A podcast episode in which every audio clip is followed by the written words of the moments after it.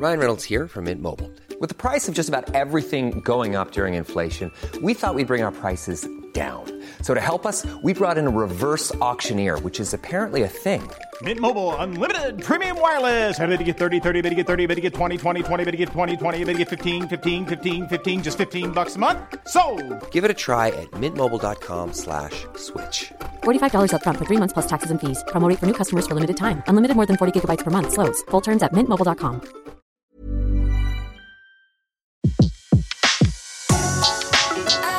Le meilleur de séances radio est maintenant sur We Love Cinéma. Revivez la carrière des plus grandes légendes du cinéma sur Séance Radio, la radio de tous les cinémas par BNP Paribas. Ne pouvant devenir marin pour cause de vie imparfaite, le jeune Charles Vanel, qui est né à Rennes le 21 août 1892 et a passé toute son enfance à Saint-Malo, débarque à Paris où la fréquentation des théâtres lui donne l'envie de devenir comédien. C'est ainsi qu'en 1908, il fait ses modestes débuts sur scène dans Hamlet, puis quatre ans plus tard, au cinéma, dans Jim Crow, un court-métrage de l'oublié Robert Peggy, sans rapport avec le célèbre écrivain. La première guerre passée, Charles Vanel joue régulièrement dans la troupe de Firmin Génier, tout en entamant véritablement sa carrière cinématographique, avec son premier grand rôle en 1922 dans L'Âtre, un film de Robert Baudrillard, classé parmi les 10 meilleurs films de l'année parmi le magazine Cinéa Ciné pour tous. L'avènement du cinéma parlant à la fin des années 20 ne lui posant aucun problème, avec sa belle voix chaude et posée.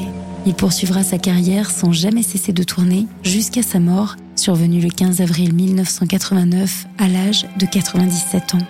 Dans cette pléthorique filmographie, plus de 160 titres, on retiendra pour les années 30 et 40 Les Croix de Bois et Les Misérables, deux films de Raymond Bernard, Mais qu'est-ce que vous faites, Père Mabeuf? C'est bon! Vive la Révolution Et vive la République! Retirez-vous! Vive la République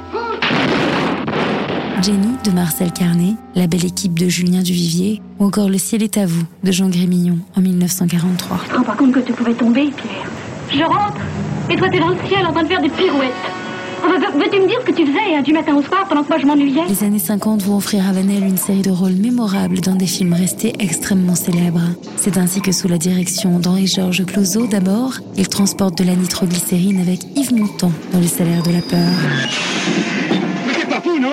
Maintenant c'est foutu Mais il fallait y aller, bon Dieu, qu'est-ce qui t'a pris, hein? Est-ce que c'est de ma faute, moi, si cette bagnole n'a rien dans le ventre? Non seulement le film recevra le Grand Prix du 6e Festival de Cannes, mais le jury, présidé par Jean Cocteau, attribuera à Vanel une mention spéciale. À cette époque, ni la Palme d'Or, ni le prix d'interprétation masculine n'avaient été créés.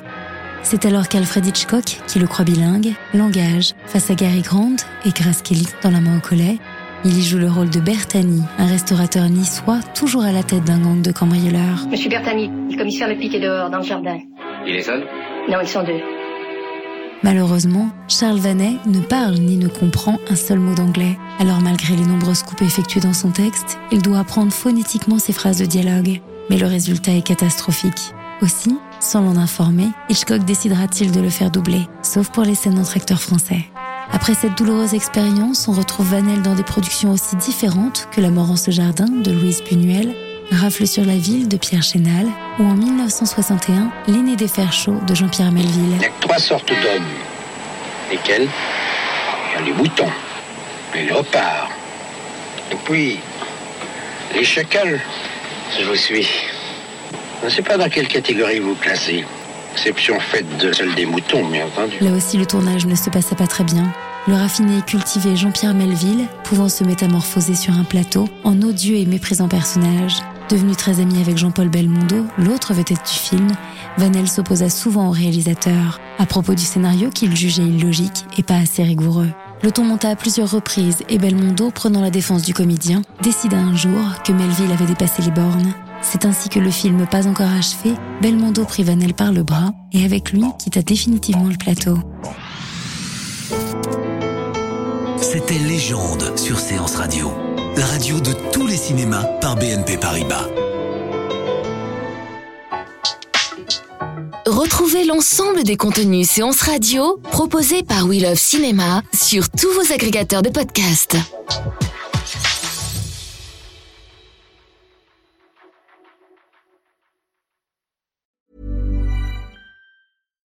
You know that project you've been working on, just chipping away at it, dreaming of the day you get to show it off?